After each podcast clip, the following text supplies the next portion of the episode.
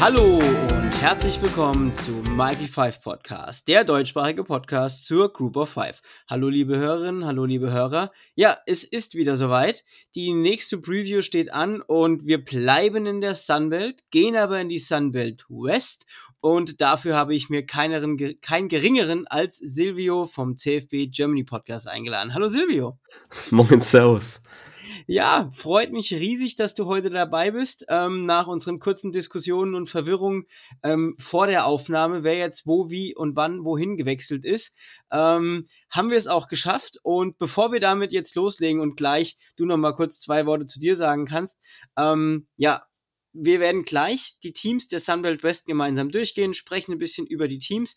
Zu Beginn werde ich dann noch mal ganz kurz was über dieses ähm, ja, diese Neusortierung in der Sunbelt äh, allgemein sagen und danach werden wir ganz entspannt durch die einzelnen Team, Teams gehen. Jetzt, Silvio, du darfst den kurzen Werbebreak direkt am Anfang noch für euren Podcast für dich nutzen und danach starten wir, würde ich sagen. ja, vielen Dank. Ähm, ja, ich meine, mittlerweile war ich ja schon ein paar Mal da und du warst ja auch schon öfters bei uns dabei. Äh, ich bin normalerweise, normalerweise beim College Football Germany Podcast dabei mit äh, Robert und Immo. Und ja, ich weiß nicht, ich bin da jetzt nicht hier so der große Self-Promoter, aber könnt ihr gerne mal bei uns auch vorbeischauen. Ja, ich denke, da werden wir, werden wir auf jeden Fall in einer oder anderen bei euch vorbeischauen äh, lassen. Aber die werden ja auch, ich weiß noch nicht, wie da die Planung bei euch ist, vielleicht auch das ein oder andere Mal meine Stimme wieder bei euch im Podcast hören. Ähm, Hoffentlich. Ja, das kriegen wir wieder hin. Letztes Jahr war ja Babypause so ein bisschen und von daher passt das irgendwo. Genau, und jetzt würde ich sagen, dann starten wir direkt rein. Ähm, und ich werde nachher trotzdem nochmal euren Podcast anpreisen. Und wir starten aber direkt rein in die Sunbelt West. Und hier hat sich ein bisschen was getan. Also wir hatten ja beim letzten Podcast mit Yannick äh, schon drüber gesprochen, dass neue Teams dazugekommen sind. In die Sunbelt West ist tatsächlich nur ein neues Team dazu gekommen. Insgesamt hat die Sunbelt aber vier neue Mitglieder. Einer kommt aus dem FCS-Bereich, das war James Madison. Die anderen beiden ähm, habt ihr schon gehört. Und als äh, ja, letztes Mitglied ist noch tatsächlich dazugekommen die Southern Miss Golden Eagles. Die Southern Miss Golden Eagles sind dann der Sunbelt West zugeordnet worden. Und insgesamt besteht die Sunbelt jetzt aus 14 Teams tatsächlich. Also richtig groß geworden und auch innerhalb der East und West ist dann noch ein bisschen getauscht worden. Unter anderem sind die Troy Trojans noch aus der East in die West reingerückt. Also man hat ein bisschen getauscht und jetzt ist es so, wie es ist. Wir haben sieben Teams pro äh, Division, also wir haben eine richtig große Conference und weil wir richtig viele Teams haben, würde ich sagen, starten wir auch direkt durch und ja, die Southern Miss Golden Eagles kommen aus der Conference USA, haben mit Will Hall einen Head Coach, der letztes Jahr ja eine schwierige Saison hatte, kam davor äh, als Offensive Coordinator von Tulane als Head Coach zu den ähm, Southern Miss Golden Eagles. Und ja, Verletzungspech war der große, der große, die große Überschrift über das letzte Jahr. Ähm, da haben sich nämlich nach und nach alle Quarterbacks verabschiedet. Und ja, das erste Jahr war tatsächlich nicht wirklich gut. Der Name, den ich immer wieder erwähnen muss, wenn es um die äh, Southern Miss Golden Eagles geht, ist einfach Franco Jr. Ja, den klaue ich dir jetzt einfach. Der ist mittlerweile in seinem dritten Jahr, meine ich sogar schon. Und ist einfach ein richtig guter Running Back. Das hat er vom Papa geerbt. Und jetzt würde ich dir erstmal so die Bühne überlassen. Also man ist letztes Jahr 3 und 9 gegangen. Wirklich schwach in der Conference USA und was sagst du zu den Southern Miss Golden Eagles? Ja, auf jeden Fall letztes Jahr äh, alles andere als positiv gelaufen. Wobei man sagen muss, gegen Ende von der Saison lief es ganz gut mit zwei Siegen aus den letzten beiden Spielen, unter anderem im Rivalry Game gegen Louisiana Tech, wo man tatsächlich sehr überzeugend gewinnen konnte mit 35 zu 19. Äh, und dann im letzten Spiel gegen FIU auch noch sehr deutlich mit 37 zu 17. Also zumindest am Ende von der Saison äh, waren so ein paar positive Akzente. Aber äh, allgemein war das vor allem offensiv sehr schlecht. Man hatte gerade mal 266 Yards per Game, 18 Punkte per Game. Was, ähm, also man kann sich fast schon denken, dass damit man kaum Spiele gewinnen kann. Äh, Frank Gore Jr. natürlich äh, ohne Frage der Nummer 1 Spieler hier. Äh, Ty Keys der, der Quarterback hat tatsächlich, was ich gelesen habe, eine relativ gute Offseason gehabt und ähm, ist vielleicht gesetzt, wobei man relativ viele Quarterbacks hat, die eventuell starten können. Also ich denke mal, ähm, Will Hall als ehemaliger OC und der wahrscheinlich immer noch einen großen, äh, ja, ich sag mal, einen großen Blick über die Offense von Sam Craig wirft, äh, hat da immer noch was zu sagen und wird da auf jeden Fall sehr positiv dazu gestimmt sein, dass er so viele Quarterback-Optionen hat. Als Spieler zu nennen würde ich auf jeden Fall wahrscheinlich der John Rich, äh, Richard, heißt er, glaube ich, ist er äh, Second Leading Rusher, kann aber auch im Passing Game zum Einsatz kommen, also äh, kann, glaube ich, auch gut Pässe fallen. Und zudem hat man im Running Game jetzt auch noch so ein bisschen, würde ich mal sagen, das Luxusproblem, weil man bekommt auch noch äh, von Mississippi State einen Transfer mit Janari Dean, was auf jeden Fall sehr interessant ist. Der, der ganz, ganz große Spieler neben äh, Frank Gore für mich ist aber auf jeden Fall Jason Brownlee, der auf jeden Fall der beste Wide Receiver, den, ähm, den Southern Miss hier hat. Letztes Jahr 46 Catches, 8 Touchdowns gehabt. Ähm, auf jeden Fall sehr, sehr gut offensiv. Ich weiß nicht, soll ich direkt auch mit der Defense weitermachen? Mach mal weiter und ich würde dann, den, wenn mir noch, wenn mir noch was einfällt, noch mal ein bisschen nachlegen. Aber da waren ja. schon viele Namen dabei, die ich auch noch äh, bei mir aufgeschrieben habe. das ist immer gut. Äh, die Defense war definitiv der bessere Teil von äh, Southern Miss, auch wenn man da teilweise äh, 35 Punkte zum Beispiel von Middle Tennessee oder 38 Punkte von North Texas kassiert hat. Ähm, aber das einzige Problem war, glaube ich, so eher, dass man keinen wirklichen Pass-Rush hatte und das haben auch viele Leute geschrieben. Und tatsächlich war die Stärke eher, dass man in die gute Defensive Backs an sich hatte. Und das wird auch was sein, was man jetzt im kommenden Jahr hat. Man hat eigentlich einen relativ äh, breiten äh, breites Feld an Spielern, die man in der in dem Defensive Backfield hatte, auch wenn man letztes Jahr nur elf Picks hatte, aber ja, ich finde das jetzt, äh, die Zahl kann auch ab und zu ein bisschen täuschen. Äh, Natroni Brooks ist, glaube ich, äh, da auf jeden Fall zu nennen und letztes Jahr Leading Tackler war Malik Shorts, müsste der Safety sein. Äh, könnte, das schreiben auch viele andere Leute, einer der besten Safeties sogar in der Sunbelt sein. Von daher, das finde ich auf jeden Fall sehr interessant.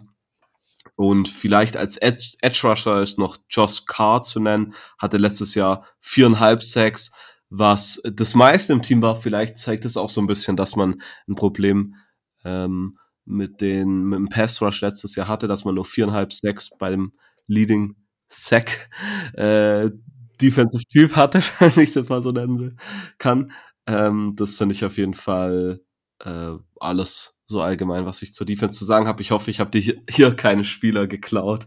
Nein, überhaupt gar nicht. Ich äh, würde, würde noch mal ergänzend sagen, gerade bei der Offense, ähm, da hat man äh, noch zwei Starter aus der O-Line wieder. Man bekommt seinen Left Guard und man bekommt seinen Right Tackle wieder und hat sich mit Calvin McMillan und äh, Bryce Ramsey noch zwei Transfers geholt, die von Mississippi State bei der erste und von Ole Miss der zweite ähm, äh, ins Team kommen. Die können natürlich gleich eine, eine Hilfe sein ähm, für so ein Team. Ich denke, wenn sie, wenn sie schon bei einem großen Team gespielt haben und Mississippi State und Ole Miss sind jetzt wirklich keine kleinen, ähm, da kann man vielleicht in der, äh, in der Sunbelt da noch eine große Hilfe fürs Team sein.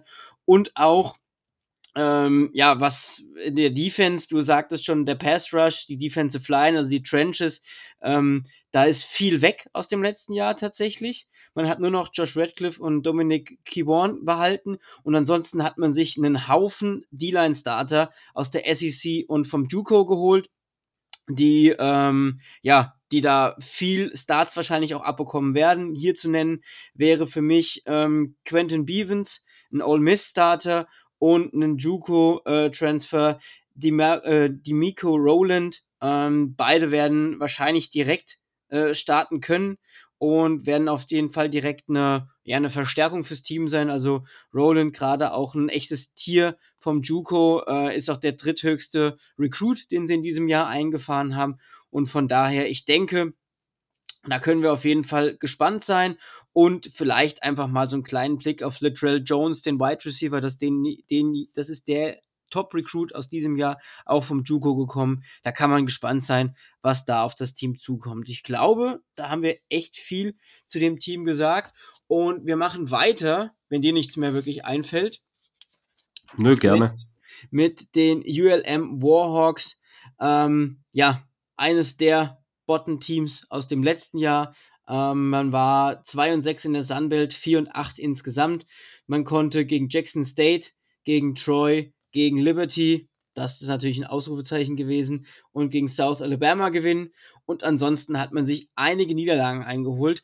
Ähm, nur mal, um so ein bisschen ja, zu zeigen, wie sind wir jetzt hier so in der, in der Sunwelt. Also Detroit, äh, die Warhawks haben ähm, in ihren Top 7 Recruits nur drei Three Stars, zwei Two Stars und danach ist schon keiner mehr gerankt.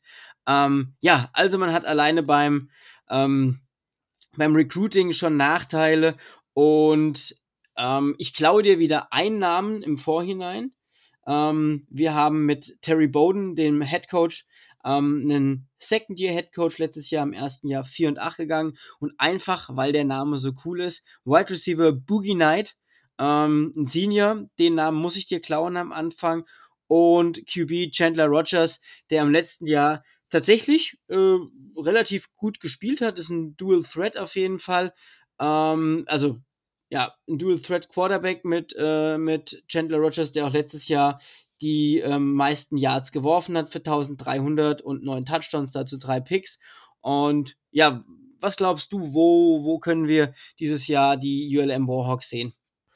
Ja, vielleicht noch mal kurz ein Kommentar zur letzten Saison. Also ich finde tatsächlich 4-8 Terry Bowden, äh, natürlich Bowden, der Name muss jedem äh, College Football Fan natürlich ein Begriff sein. Ich meine, Terry Bowden ist einer der mindestens drei Söhne, die College Football Coaches sind, äh, von, von Bobby Bowden, dem legendären Florida State Head Coach, der leider äh, vergangenes Jahr 2021 äh, verstorben ist. Ähm, war ja auch schon Auburn Head Coach, also wirklich äh, ein sehr, sehr erfahrener Mann mit mittlerweile auch 66 Jahren. Ähm, ich meine, äh, ULM ist 2020 010 gegangen. Also äh, da, da ist das natürlich ohne Frage direkt eine Verbesserung gewesen. Und ich glaube tatsächlich, dass äh, dieses Jahr bei Louisiana Monroe vieles noch besser laufen könnte. Und ich denke auf jeden Fall, dass äh, dieses Jahr ein Bowl-Game drin sein könnte. Natürlich äh, Spieler wie äh, Boogie Knight hast du natürlich äh, mir schon gut geklaut. Boogie Knight le auf letztes Jahr auf jeden Fall All Sunbelt Team gewesen und äh, Leading Receiver klasse Mann.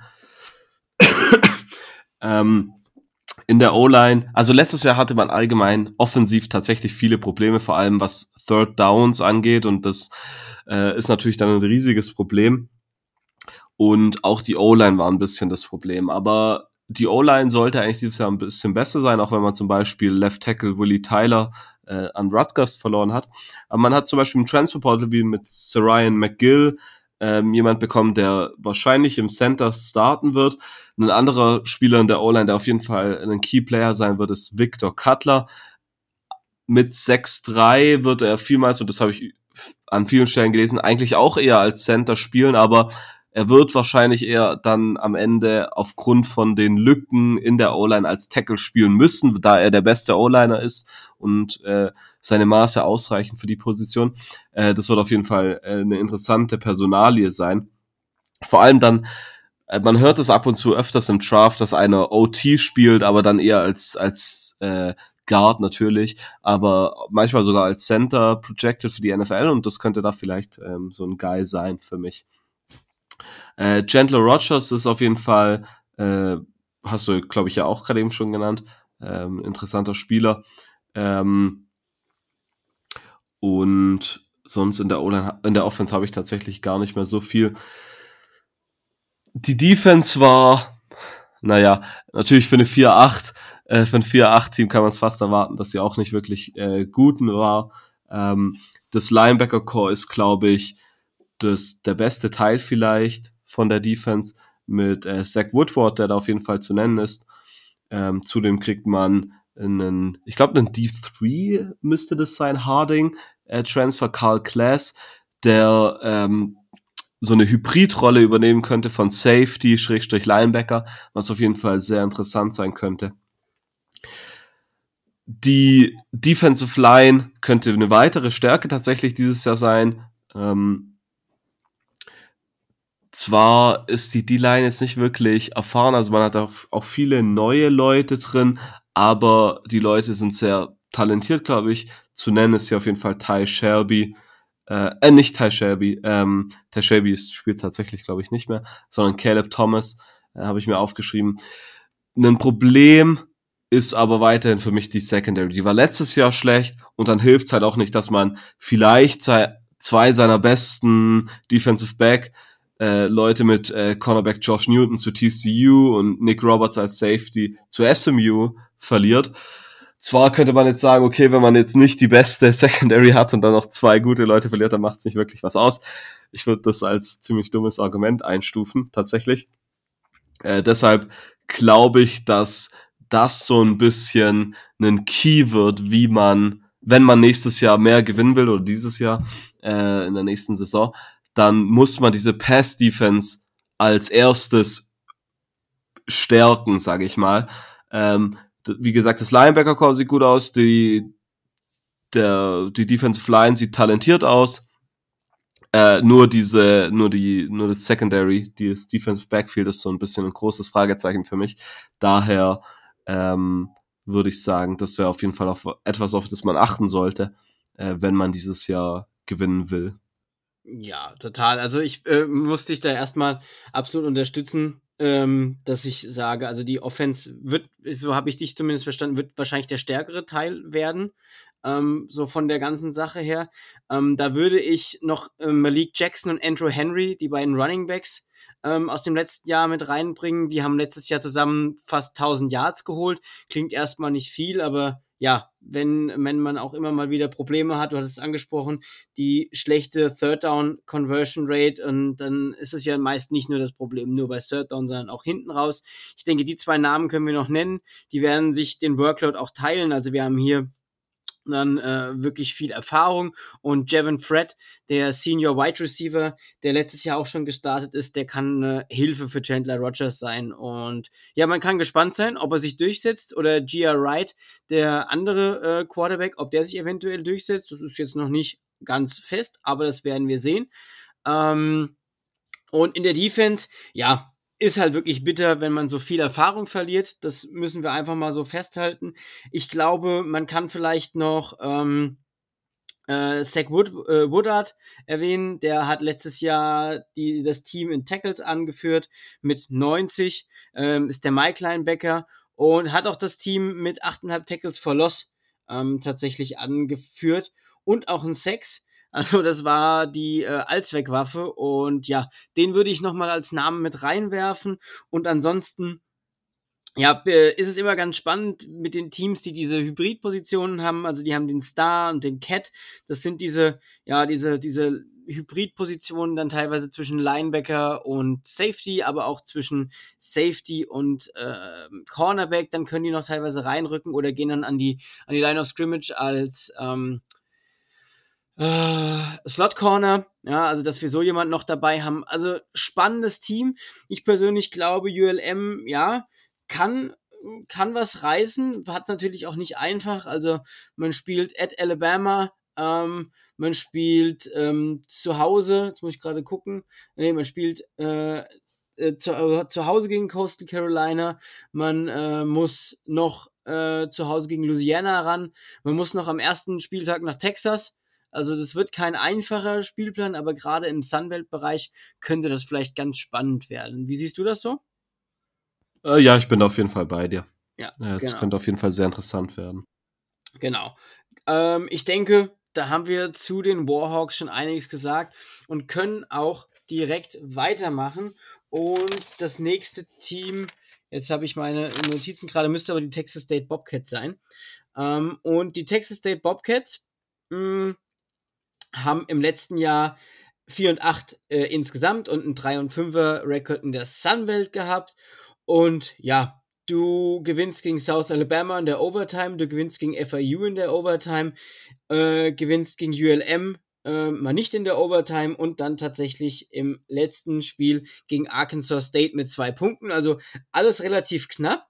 aber prinzipiell war man im, ja, im hinteren Drittel der Sunbelt. Und was wir auf jeden Fall wissen, äh, ist, dass wir einen anderen Quarterback sehen werden, der letztes Jahr nicht gespielt hat, vor dem Hintergrund, dass die beiden, die letztes Jahr gestartet sind, weg sind, aber man bekommt Lane Hatcher, ähm, der in, bei Arkansas State, über die wir nachher noch sprechen werden, ähm, vorher gespielt hat. Und ja, jetzt aktuell so, was man hört im Spring Training, der, ähm, der, ja, da eingesetzt werden kann und vielleicht auch eingesetzt wird. Also das ist so der Frontrunner auf den, auf den Posten. Wir hatten es noch nicht erwähnt, der Head Coach ist Jake Spavital, Spavital.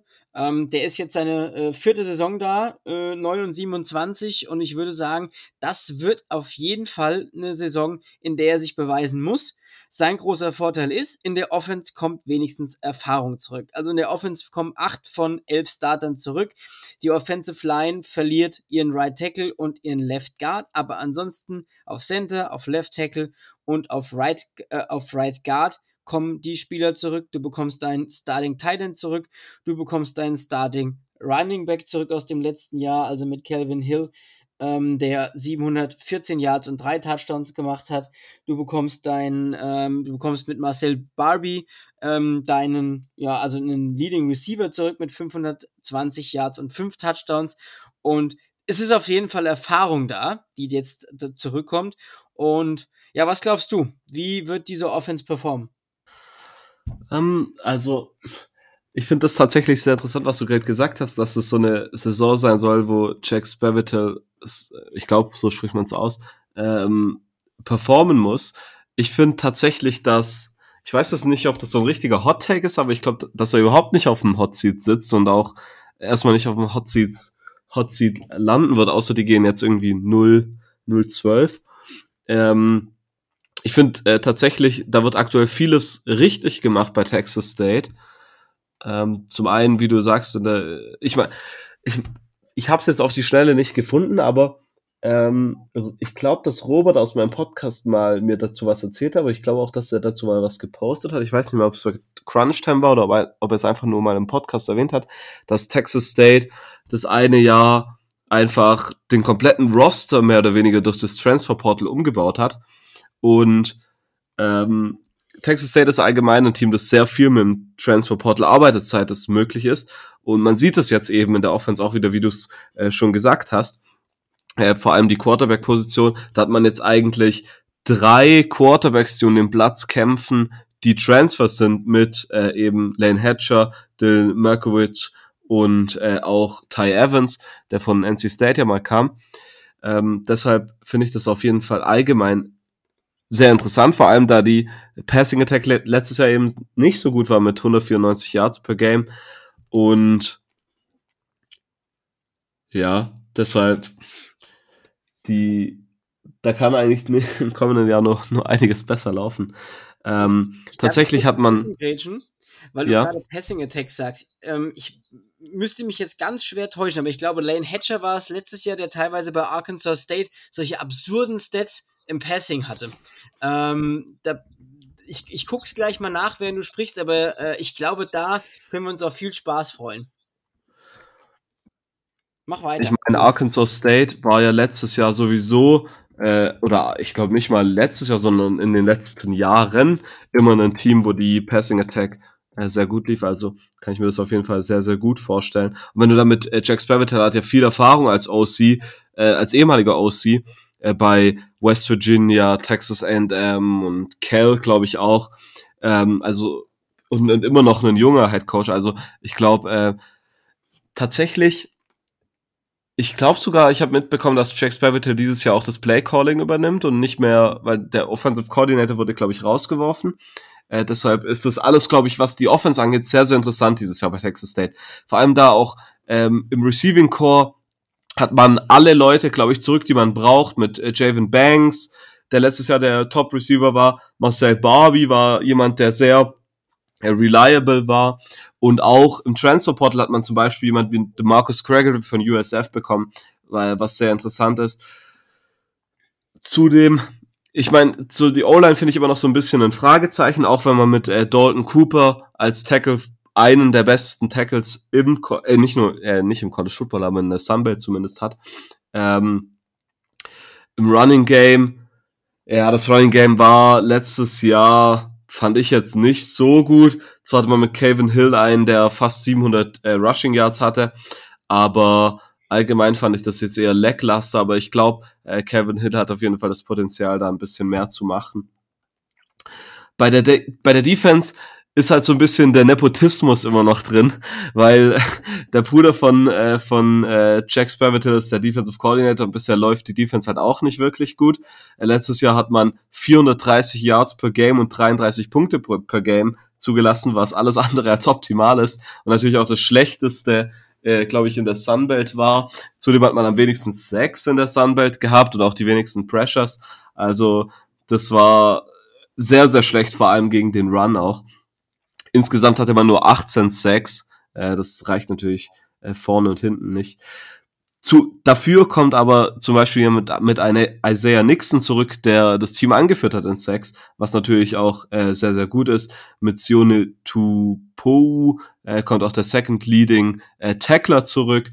Ähm, mit, der, der letzte, glaube 75 Tackles habe ich mir aufgeschrieben. Ähm, und zunehmend ein sehr interessanter Name ist auf jeden Fall London Harris, auch, äh, glaube ich, ein Linebacker. Ähm, was habe ich mir hier noch ähm, aufgeschrieben, ist, dass die äh, Secondary letztes Jahr sehr, sehr schlecht war. Nur drei Interceptions.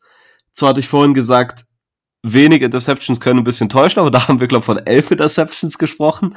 Äh, drei sind da auf jeden Fall äh, schon schlecht und man äh, verliert da zum Beispiel auch mit seinen Childress, äh, glaube ich, den besten Spieler an äh, Kentucky.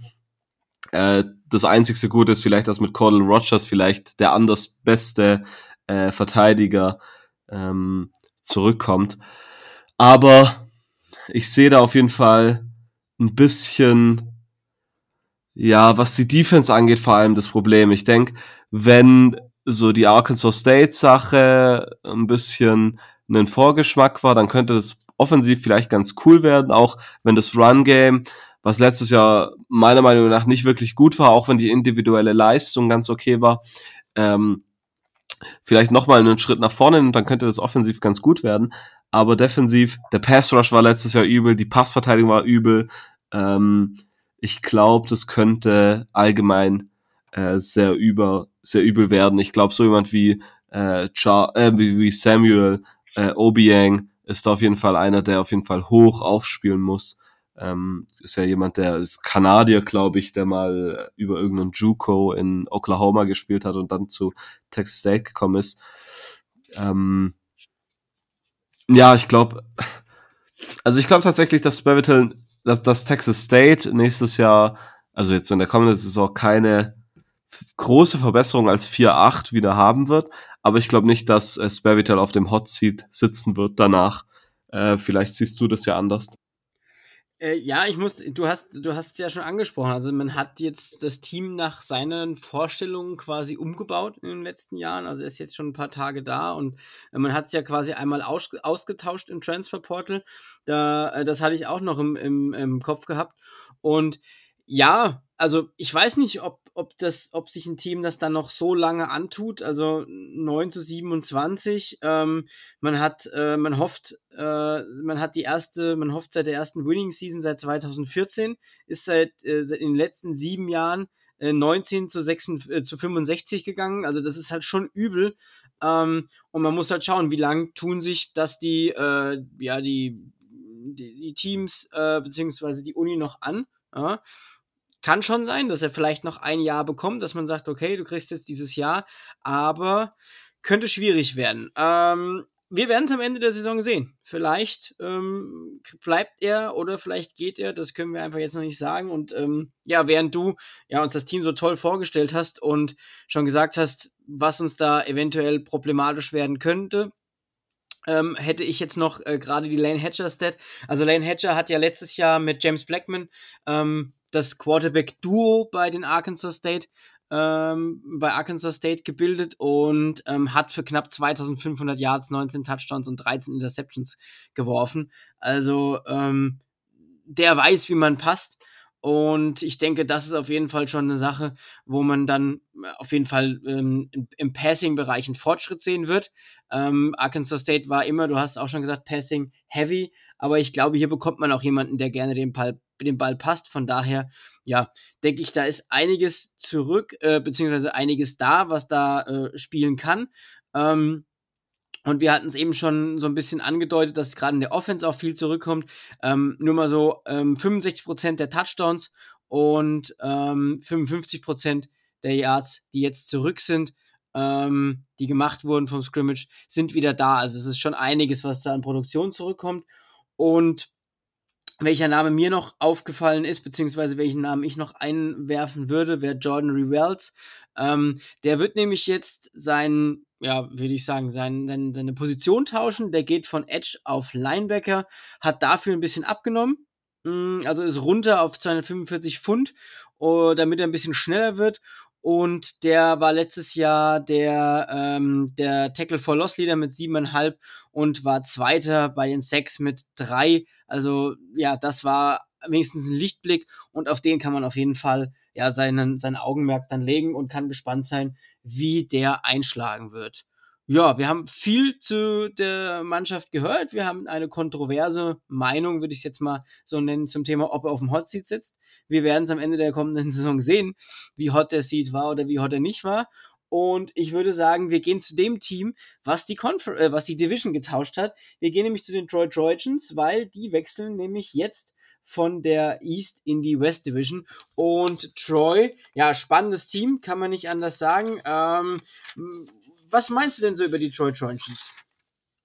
Ja, ich meine, äh, die Tr Troy wechselt nicht nur die, äh, die Division, was natürlich äh, vorhin vor der Aufnahme bei mir für sehr ähm, Verwirrung gesorgt hat, ähm, sondern wechselt auch noch den Head Coach äh, direkt mit ähm, mit ähm, man wechselt zu äh, John Sumrall. John Sumrall, genau. Sorry jetzt für den äh, Hänger. Äh, Joe Sumrall äh, was natürlich äh, sehr interessant ist, äh, Joe Sumrall äh, war zuletzt Co-Defensive Coordinator bei Kentucky. Und wenn man da jetzt so jemand aus der SEC bekommt, ich glaube, das ist äh, sehr interessant. Und dann noch einen defensiven Guy, wenn man alle anderen Teams so die offensiven Headcoaches haben, äh, dann finde ich das auf jeden Fall äh, sehr interessant. Und es wird auf jeden Fall, hm, glaube ich, gut anzusehen sein, was er da so vielleicht als Defen defensive-minded Head Coach, wenn man das so nennen kann, äh, mit Troy anstellen kann. Und ich meine, bei Troy hat man ja äh, so ein bisschen die Grundlage. Troy war jetzt ja nicht immer schlecht. Ich glaube, äh, vor den letzten, man hatte zwar die letzten drei Jahre jetzt Losing Seasons, aber ich glaube, davor hatte man in zwei Jahren, glaube 21 Siege oder so, äh, was äh, unglaublich ist. Also, ähm, ich glaube, das ist eine sehr gute Situation hier. Ja, ähm, vielleicht personell will ich noch kurz was nennen, und zwar äh, Joe Craddock, der Craddock, glaube ich, der Offensive Coordinator, äh, ist für mich eine sehr, ich meine, ich war schon mal bei dir, um äh, über Coaches zu reden, und ich glaube, äh, äh, da da muss ich auf jeden Fall meiner Linie treu bleiben und heute auch ein bisschen über Coaches reden.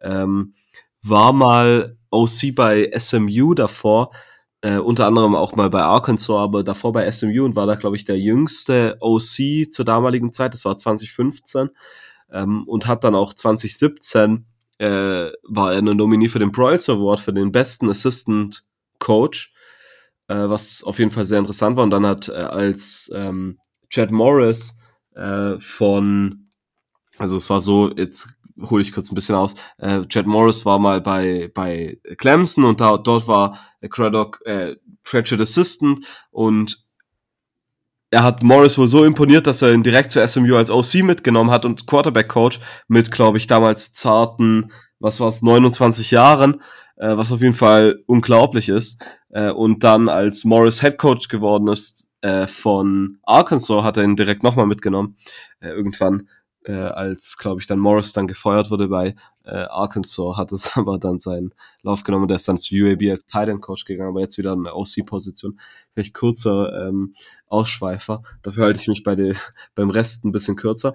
Ich glaube, äh, was die Offense angeht, war es letztes Jahr, ähm, war man 109 national, was äh, natürlich nicht wirklich gut ist.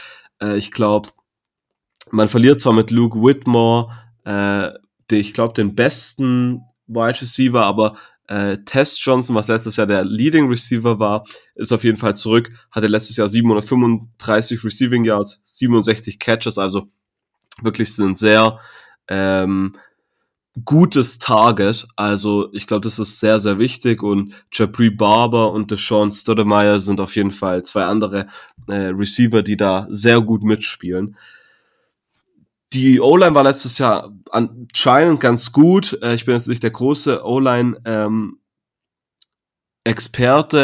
aber man erwartet, dass sie in der im Run Game besser sein muss. Ähm, tatsächlich hat man Running Backs, die gut spielen können, mit Kimani Vidal, äh, der letztes Jahr fast 700 äh, Rushing Yards hatte, der auf jeden Fall sehr interessant ist und zudem hat man mit Jamontes Woods auch noch einen guten Backup. In der Defense ähm, ist es auf jeden Fall sehr wichtig, dass man äh, einige der wichtig, der guten Pass-Rusher zurückbekommt, wie zum Beispiel Javon Solomon, der letztes Jahr ganze 11 Sacks hatte, 17 Tackles for Loss, was äh, sehr gute Zahlen sind. Also da braucht man auf jeden Fall äh, gar nichts dagegen einwenden. Äh, Bandit Richard äh, Gibonor ist auf jeden Fall auch noch ähm, ein sehr guter Spieler, der letztes Jahr Zweiter in Sacks war mit 8 Sacks und 10 Tackles for Loss. Zudem äh, bekommt man äh, mit Will Cholon auch äh, einen sehr guten, ich glaube, Outside Linebacker zurück, der letztes Jahr, ich glaube sogar im Second Team All Sunbelt war, habe ich mir aufgeschrieben. Ähm, äh, nicht, nicht Outside Linebacker, jetzt habe ich mir jetzt verwirrt, sondern äh, Defensive Tackle, glaube ich. Ähm, das ist auf jeden Fall äh, sehr interessant. Insgesamt kriegt man sieben Starters zurück und ich glaube, alle die äh, irgendwie All Sunbelt Team waren, irgendwas, irgendwelche Sunbelt Teams waren, äh, sind auch wieder da äh, was natürlich wirklich äh, klasse ist. Äh, auch das Linebacker-Core und äh, die Secondary finde ich äh, ganz okay eigentlich. Ähm, ich glaube, dass es äh, nächstes Jahr tatsächlich eine solide Saison sein könnte von Troy. Natürlich erstes Jahr schwierig, dann erhöhte, äh, erhöhte Teamanzahl und neue Division. Ich glaube, das hat schon auch einen Anteil, aber ich glaube auf jeden Fall, dass man im nächsten Jahr bowlen gehen kann. Ja, also dafür, dass du dich mit den Namen zurückhalten wolltest, ähm, sind wieder viele von meiner Liste gerade gestrichen worden, aber ja, Wahnsinn. Also ich bin, ähm, bin tatsächlich gerade total baff immer noch von der Coaching-Geschichte. Also ich habe mir zwar auch was zu den Coaches rausgeschrieben, aber so tief war ich nicht im Game drin, muss ich ganz ehrlich gestehen. Ähm, und ich würde jetzt mal das Feld von hinten aufrollen. Du hast eben über, Defense, über die Defense gesprochen und du hast davon gesprochen, dass Joe äh, Craddock, das war der Offensive Coordinator, und ähm, äh, aber die Defense war das letztjährige Prunkstück tatsächlich der Troy Trojans. Also man war die Nummer 25 im ganzen Land.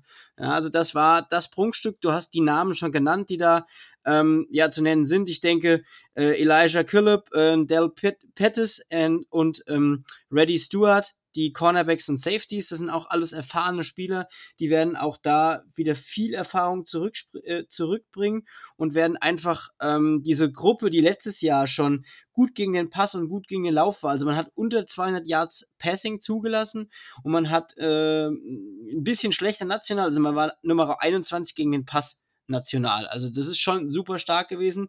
Da bekommt man ganz viel zurück. Und ja, da kann man gespannt sein. Du hast eben das so schnell gesagt, Bandit, äh, der Bandit-Player, ähm, also Bandit auch wieder, ähm, Javon Solomon, äh, Bandit ist so eine ja, Sonderposition, wieder eine Position, die so eine Hybridform ist, nur für die Hörerinnen und Hörer, die das vielleicht nicht wissen.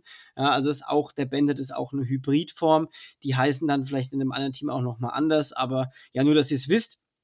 Ähm, zwei Namen, beziehungsweise drei Namen, die ich gerne noch erwähnen würde.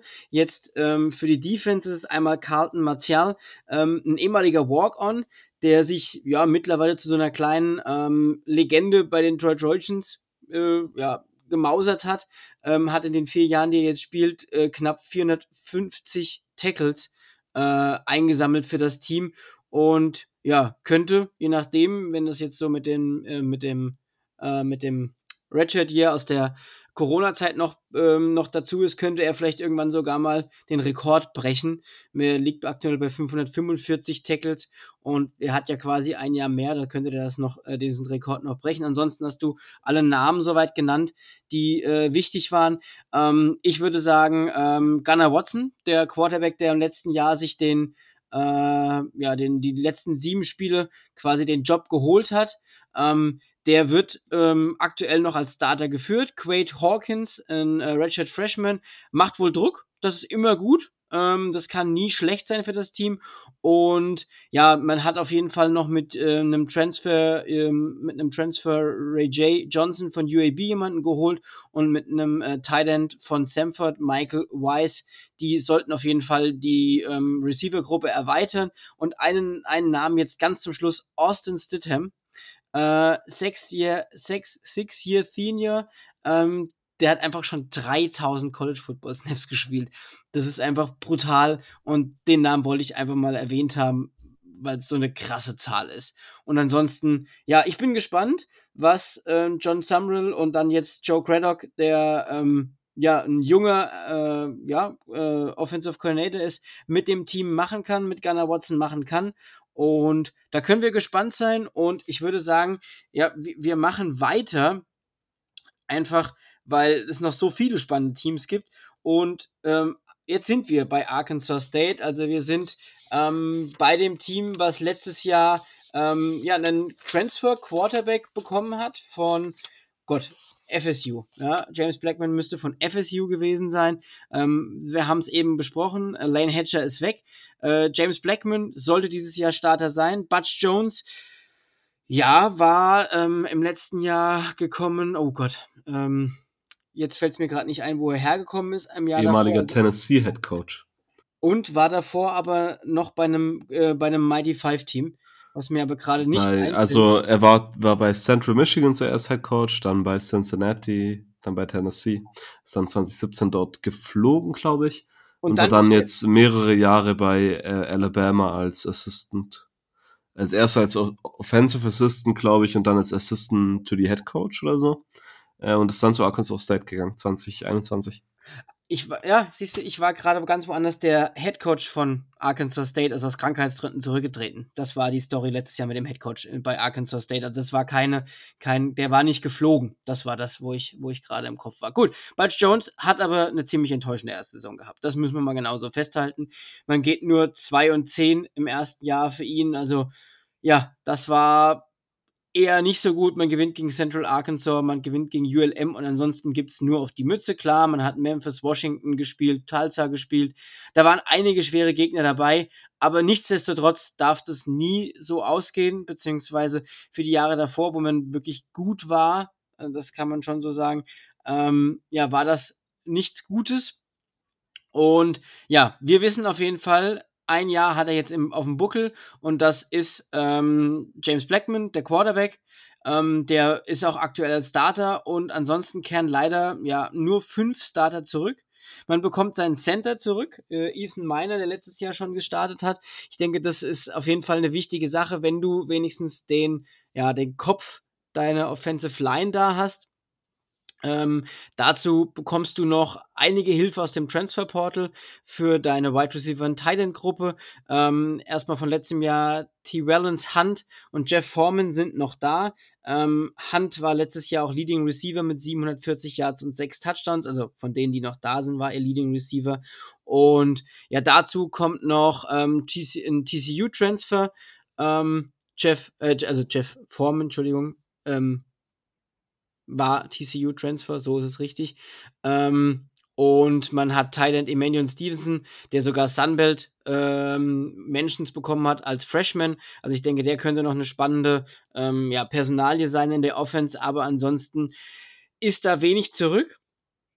Und in der Defense ist leider noch weniger zurück. Also da sind nur vier Starter zurück, zwei Starter auf Linebacker, zwei Starter auf Cornerback und ansonsten war da echt ein großer Aderlass. Man war auch keine gute Defense. Ähm, ja, man hat 21 Plays für über 40 Yards zu Touchdowns zugelassen. Also man hat hier unfassbar schlecht gespielt, das müssen wir leider genauso sagen. Ähm, man hat mit Kevon Bennett, ähm, der jetzt Linebacker ist, noch jemanden, der noch gut war im letzten Jahr. Ja, also der hat letztes Jahr 8-6 und 16,5 Tackles für Loss geholt. Ähm, ja, das war ein, ein, Transfer von Tennessee und ansonsten, hu, nicht gut. Was glaubst du, wie könnte ähm, die, wie könnten die Red Bulls im nächsten Jahr spielen, vor dem Hintergrund vielleicht auch, dass man tatsächlich die beste Recruiting-Class in der Sunbelt gesigned hat? Ja, ich glaube, ich habe da tatsächlich gar nicht mehr so viel äh, anzuhängen. Ähm, vielleicht was Negatives in der Offense vielleicht noch äh, ist, dass die Passing Attack zwar letztes Jahr sehr, sehr stark war, aber Run-Game technisch lief da nicht wirklich, was natürlich kann man jetzt das gute, gute Argument, gute alte Argument bringen, dass äh, Run Game ja sowieso nichts äh, bringt. Äh, aber man hat letztes Jahr nur 349 Mal gerannt und das für 989 Yards insgesamt, äh, was natürlich nicht wirklich viel ist.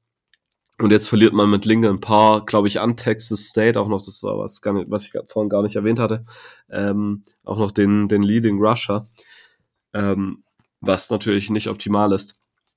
Ähm, und defensiv war das letztes Jahr meiner Meinung nach auch nicht wirklich, nicht wirklich gut, wie du sagst. Ähm, man war letzter insgesamt von allen College Football Teams, das muss man sich erstmal vor Augen führen, ähm, gegen den Run und overall, also wirklich alle Defenses zusammen waren die zweitschlechteste, das ist ähm, ja, unglaub, unglaublich schlecht. Also da muss man auf jeden Fall was machen. Man hat letztes Jahr 506 Yards per Game und 39 Punkte für, per, per Game zugelassen.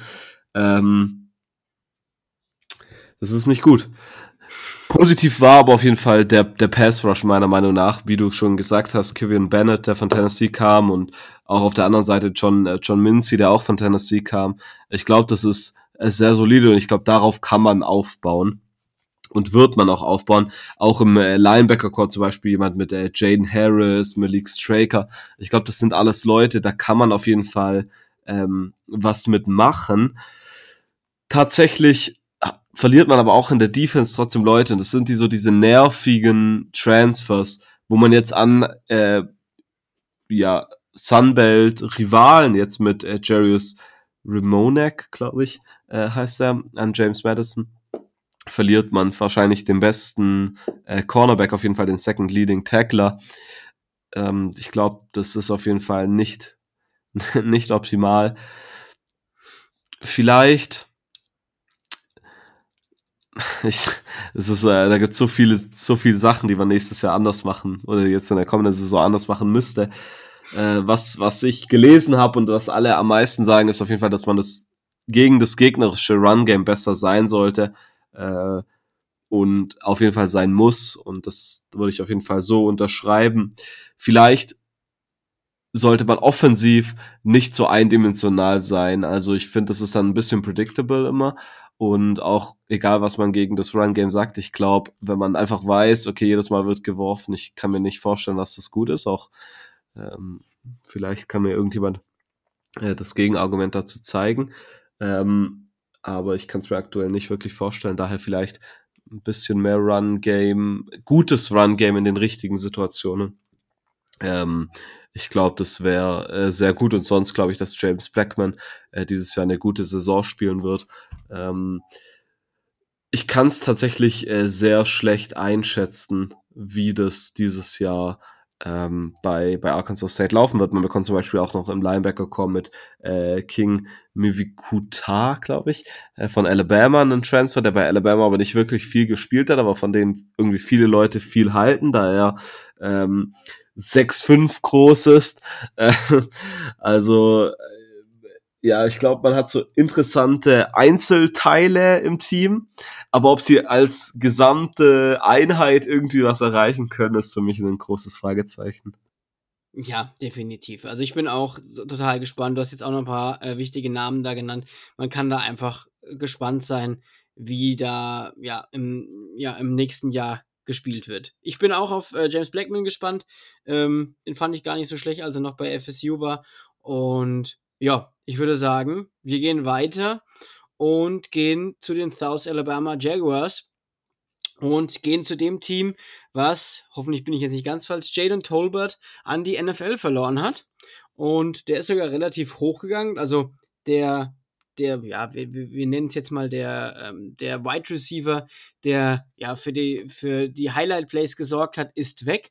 Ähm, man hat auch einen Coach, der in sein zweites Jahr geht. Kane Womack ähm, ist jetzt nach einem 5-7-Rekord äh, im ersten Jahr, äh, 2-6 in der Sunbelt. Prinzipiell ist das in Ordnung. Ähm, es gibt immer Schlechteres, aber ich denke, hier haben wir schon mal eine ganz gute Sache.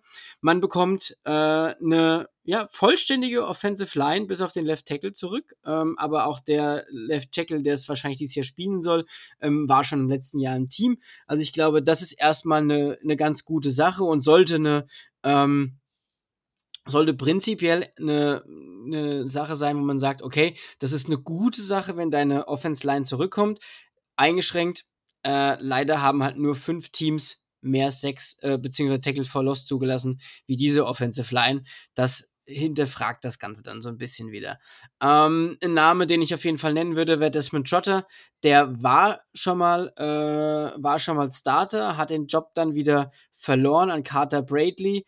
Ähm, man muss schauen, wie sich der Kampf zwischen den beiden jetzt ähm, ausstetzt. Also Bradley kommt von Toledo, Trotter war äh, Starter in 2020. Also hier muss man einfach schauen, wer da, ähm, ja, wer da der, der, der neue ähm, Quarterback wird. Das ist vielleicht eine ganz spannende Sache.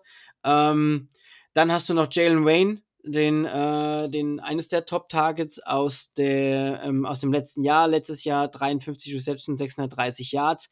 Ähm, und ja, Wen man noch erwähnen sollte, wären wahrscheinlich die Titans, also das wird ein großer ähm, Teil der Offense sehr wahrscheinlich sein. Man hat ähm, DeMarcus Thomas, einen äh, Titan von Ole Miss, ähm, den man zusammen mit Lincoln Sefcik, ähm, der zwar keine atemberaubenden Zahlen als Titan aufgelegt hat, aber fünf Touchdowns gefangen hat, also 218 Yards, fünf Touchdowns.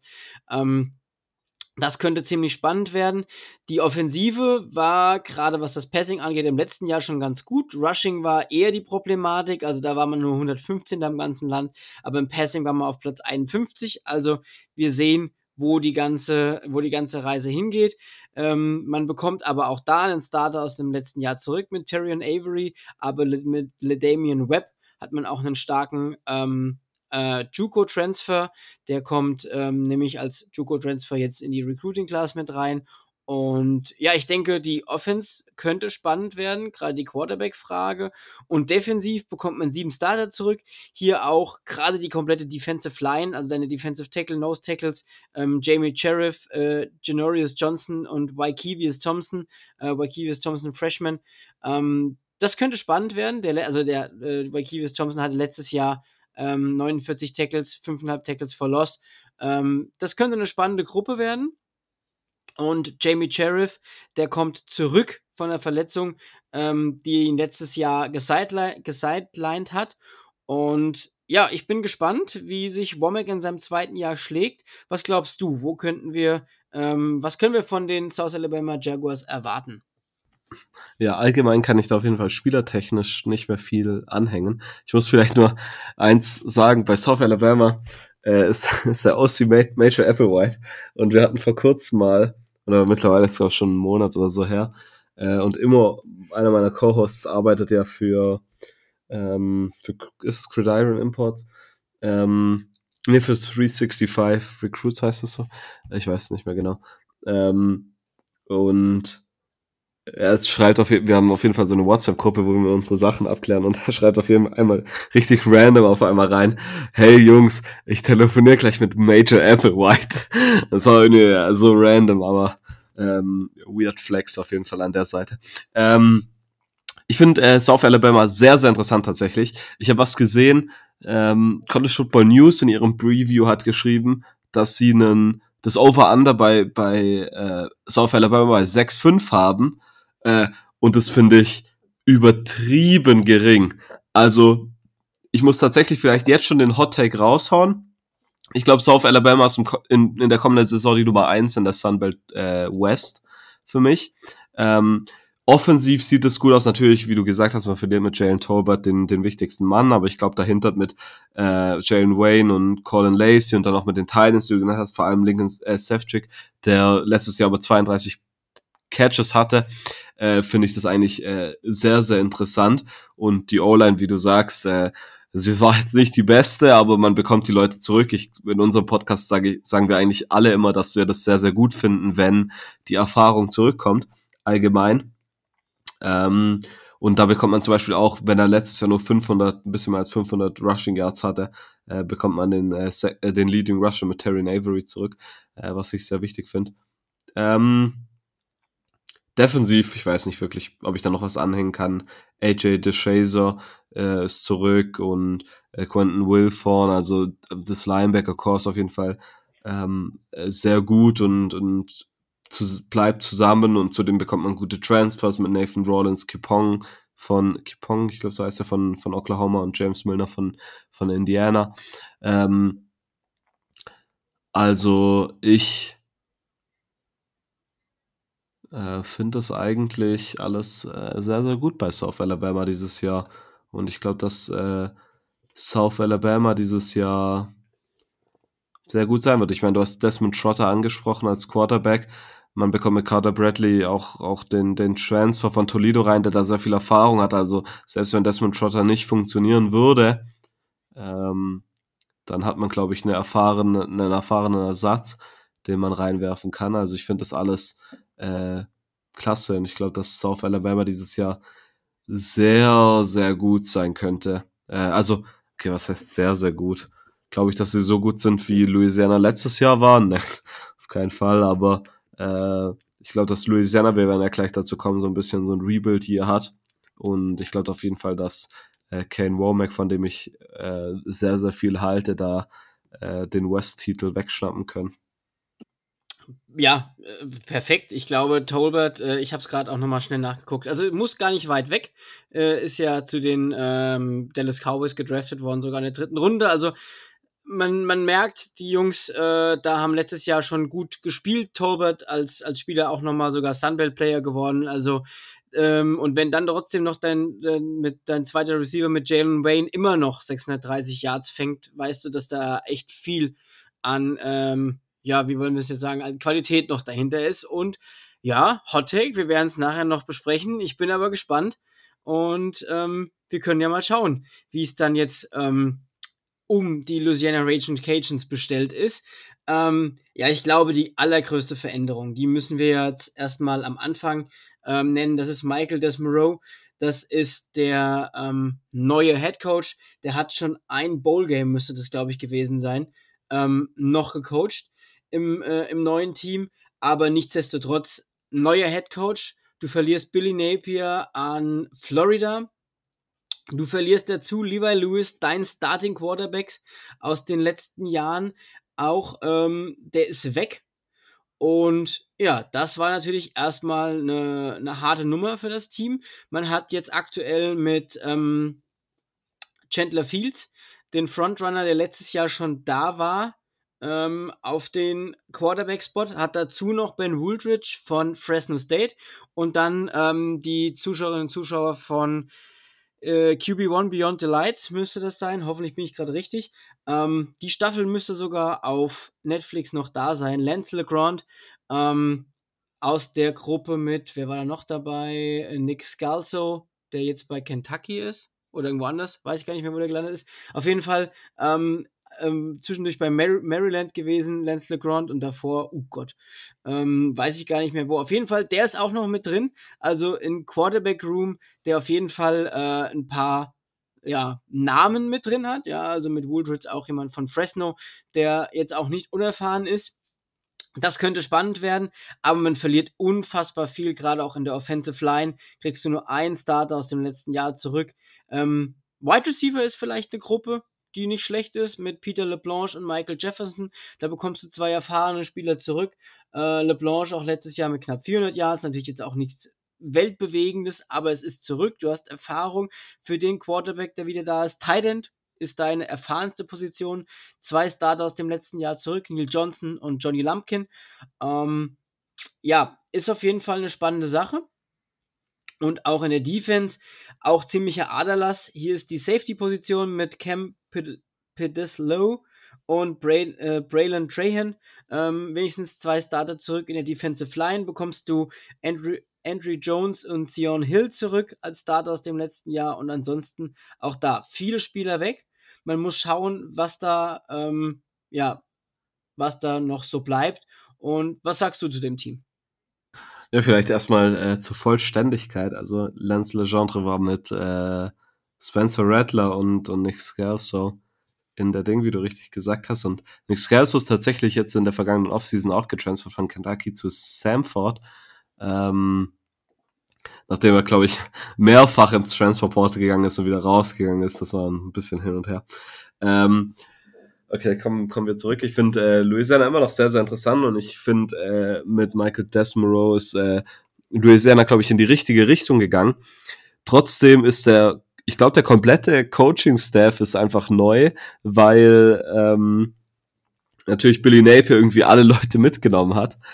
Ähm, find, was, ich, was ich sehr, sehr interessant finde. Und man hat dann äh, überrasch für mich überraschende Personen geholt in der Hinsicht, dass sie, ja, wobei, so überraschend war es gar nicht. Mit Lemar Morgan hat man, finde ich, einen interessanten Defensive Coordinator geholt, der davor, äh, glaube ich, Cornerbacks Coach bei ähm, Vanderbilt war, aber ewig lang, ich glaube, bei Louisiana gespielt hat und so. Also, ich finde es auf jeden Fall sehr interessant, was man da gemacht hat und ich glaube, es geht in die richtige Richtung. Natürlich ähm, haben wir noch viele Verluste im Team. Ähm, Levi Lewis war jetzt ewig lang Quarterback, natürlich undrafted, glaube ich, gegangen im Draft. Aber Chandler Fields äh, sollte da eigentlich so der Frontrunner sein. Wobei ich in, in äh, was ich mir durchgelesen habe, äh, ist, äh, also ich habe, äh, bevor wir aufgenommen haben, habe ich noch mal was, ein Interview von Desmond dazu angehört und er hat nur Wooltridge und Fields erwähnt, ähm, dass beide um den Starting-Job kandidieren und er könnte sich auch gut vorstellen, im ersten Spiel die, die Zeit zwischen beiden zu splitten. Ich weiß gar nicht, ob Legendre verletzt ist aktuell oder gar nicht mehr Sp dort spielt. Ähm, das habe ich äh, tatsächlich, äh, weiß ich nicht richtig. Ähm, äh, Chris Smith auf jeden Fall äh, der beste Spieler meiner Meinung nach in der Offense. Auch, auch in der Defense wird einiges neu sein. Patrick Tooney auch weg als Defensive Coordinator, wie gesagt. Ähm, man hat jetzt, glaube ich, einen First-Time-Head-Coach mit Lamar Morgan, äh, Defensive Coordinator, mit Lamar Morgan. Ähm, aber man bekommt einige Starter zurück, was auf jeden Fall äh, wichtig sein wird. Vielleicht, äh, wenn es um Spieler zu ersetzen geht, wird natürlich viel über Levi äh, Lewis als Quarterback gesprochen werden, aber ich glaube, der deutlich größere Verlust ist äh, John C. Manek, äh, zehn, halb sechs zu ersetzen, ist nicht die leichteste Aufgabe, sage ich mal. Ähm, und klar, äh, jemand wie äh, Riley zum Beispiel in der Defense wird da auf jeden Fall äh, sein, versuchen, äh, das hinzubekommen. Äh, und auch Andrew Jones oder Sion Hill. Aber ich glaube, das wird äh, die große Frage dieses Jahr sein von äh, Louisiana. Wie kriegt man hin, die Spieler zu ersetzen, die man, die letztes Jahr noch so ein Cornerstone vom Team waren. Ähm, ja, ich meine, man bekommt es natürlich nie hin, die Spieler eins zu eins zu ersetzen, aber wie bekommt man vielleicht so eine adäquate, möglichst gute Lösung, die da hinkommt? Ähm, ich glaube, da werden dieses Jahr viele Fragezeichen geben bei Louisiana. Wie kann man äh, anknüpfen an den Ver Erfolg von Billy Napier, der natürlich riesengroß war über die letzten Jahre. Und deshalb glaube ich tatsächlich, dass man dieses Jahr schwächeln wird und schwächeln heißt für mich hier nicht, dass man irgendwie 4-8 geht, äh, sondern dass man easy immer noch bowlen geht, aber vielleicht tatsächlich 8-4, vielleicht sogar in die 7-5 Richtung schon geht, ähm, dass man einfach ein paar äh, Anlaufprobleme trotzdem verspüren wird. Äh, ich weiß nicht, ob du das ein bisschen anders siehst, aber äh, das ist auf jeden Fall so eine Sache, warum ich denke, dass South Alabama dieses Jahr das Team to beat sein wird in der West. Äh, ja, muss ich tatsächlich, muss ich dir wirklich recht geben. Ich glaube einfach bedingt durch diesen Umbruch. Du hast, Umbruch. Du hast zwar immer noch ein gutes Team, das steht außer Frage, aber ich glaube, du, das ist nicht so einfach, Louis, aber auch viele andere Positionen zu ersetzen. Da gebe ich dir vollkommen recht. Und deswegen wahrscheinlich würde ich aktuell noch so ein bisschen hinschwanken zu, ähm, zu den Raging Cajuns, aber das sind nicht viele äh, Spiele, die da wirklich den Unterschied machen. Die beiden spielen gegeneinander äh, am 1. Oktober in Louisiana. Ähm, ich denke, das wird das Spiel sein, wo sich es vielleicht so ein bisschen entscheidet. Also wer davon als Sieger vom Platz geht, könnte da echt ähm, könnte da echt den Push für den Rest der Saison bekommen. Also davor spielt man ähm, mit, also Louisiana spielt gegen Southeastern Louisiana, Eastern Michigan, Rice und ULM. Und die äh, Jaguars spielen gegen Nichols, Central Michigan, UCLA, okay, schwieriges Spiel, Louisiana Tech und dann gegen Louisiana. Äh, ich glaube, wenn man sich das so anschaut, hinten raus hat, haben die Raging Cajuns noch Florida State als schweres Team, das gleicht dann den UCLA ähm, Part von South Alabama aus. Ich glaube, da wird sich viel entscheiden. Da gebe ich dir auf jeden Fall recht. Wie dieses Spiel ausgeht, danach wird sich vielleicht so ein bisschen entscheiden, wohin die Reise geht für die Cajuns, aber auch für die Alabama, äh, für die Jaguars. Ja, da bin ich auf jeden Fall bei dir, ja. Ja, genau. Ich glaube auch, du hast wichtige Namen schon genannt, die da auch eine wichtige Rolle spielen. Du hast auch gesagt, das äh, Ersetzen von John C. Manek wird schwierig. Man muss einfach schauen, wie es passt.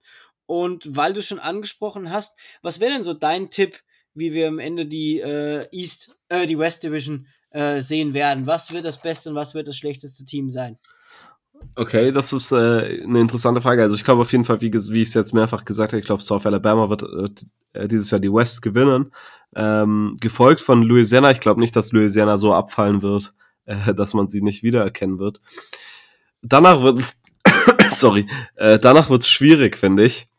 Ähm, und ich glaube, dass irgendwie so eine Mixmax von allen ähm, Teams da irgendwie möglich sein wird. Ich glaube, dass am Ende Texas State eher so im, eins der unteren Teams dort sein wird. Äh, und Arkansas State habe ich aktuell so als Nummer drei vielleicht sogar. Ich ähm, kann mir vorstellen, dass Arkansas State vielleicht ein bisschen besser laufen wird. Und die anderen Teams habe ich dann so an, äh, was ist das, an vier, fünf und sechs aktuell und dann würde ich Texas State an sieben setzen. Okay, ja, spannend. Äh, bin ich, also ich muss tatsächlich sagen, ich würde es noch umgekehrt tippen, hatte ich ja eben schon gesagt, so ein bisschen der Ausschlag zu Louisiana. Ähm, also Louisiana auf 1, South Alabama auf 2. Ich muss tatsächlich sagen, Troy, äh, bedingt durch die gute Defense. Da müsste man schauen, inwieweit die da noch mit reinschlagen. Würde dann aber wahrscheinlich Troy und ja, die an, ähm, Arkansas eventuell auch in diese Richtung, aber die liegen für mich alle nur so ein, zwei Siege, wenn überhaupt, auseinander. Also da muss man einfach schauen, wie das dann am Ende im, äh, ja, sich dann so ein bisschen ergibt. Bin gespannt, ähm, aber ich finde es ja schön, dass wir am Ende mit so einer kleinen Kontroverse rausgehen, wer eins und zwei ist. Das finde ich immer gut. Und das, äh, ja, finde ich ein schöner Schlusspunkt. Jetzt habe ich gesagt, ähm, sage ich nochmal was. Also, liebe Leute, hört euch den äh, College Football Germany Podcast an. Ja, Silvio ist der Host, der Emo ist der Host und der Robert ist der Host. Einen der beiden, den Robert, werdet ihr auch bei mir nochmal hören. Und ich will jetzt einfach nochmal Danke sagen, ähm, dass du heute da warst, Silvio. Hat mir richtig, richtig viel Spaß gemacht. Fand ich echt cool. Und hast du noch irgendwelche äh, weisen letzten Worte für die Sunbelt West? ja, also ich finde es auf jeden Fall eher nett, dass du mich immer noch einlädst. Äh, das freut mich auf jeden Fall jedes Mal sehr. Ähm, vielleicht keinen wirklich weisen Wort, aber ich muss auf jeden Fall sagen, äh, dass ich, bevor der, bevor es den Mighty Five Podcast gab, wirklich, glaube ich, sehr, sehr wenig für die Crew of Five, für die Mighty Five interessiert habe. Und seit ich regelmäßig natürlich zum einen zu Gast bin, wenn ich das schon regelmäßig sagen kann, ich glaube, jetzt ist jetzt mal mein drittes Mal, äh, aber vor allem durchs Hören äh, habe ich ein großes, großes Interesse und ich schaue mittlerweile äh, sehr, sehr gerne äh, Mighty Five Spiele an. Äh, also vielleicht eher äh, das Lob an dich äh, für deine Ar für deine Arbeit, um hier Awareness zu schaffen für die für die Kruber Five. Ähm, also das gefällt mir wirklich sehr und ich bin dir da auf jeden Fall sehr dankbar. Innerlich habe ich jetzt gerade einen Haken gemacht. Einen habe ich schon mal bekehrt, der sich jetzt gerne solche Sachen anguckt. Ich kenne noch ein, zwei mehr, die sagen tatsächlich, dass sie, dass sie bedingt durch den, äh, durch, durch meinen Podcast. Und das ist einfach schön zu hören. Ich meine, ähm, es ist eine, es ist eine Nische, das weiß ich selbst. Und ähm, das ist auch genau äh, das, was ich mir auch schon gedacht habe, aber es ist überhaupt nicht schlimm. Ich freue es einfach, dass, dass Menschen sich das anhören und dass Leute einfach ab und an mal reinhören. Und das ist ein ganz, ganz großes Lob. Und da sage ich echt mal Danke für, dass ähm, ja, das so gut ankommt. Ja, mit diesen tollen Worten würde ich äh, sagen, vielen, vielen Dank, Silvio, dass du heute da warst und würde dich in den wohlverdienten Feierabend entlassen. Vielen, vielen Dank. Tschüssi. Ciao, vielen Dank.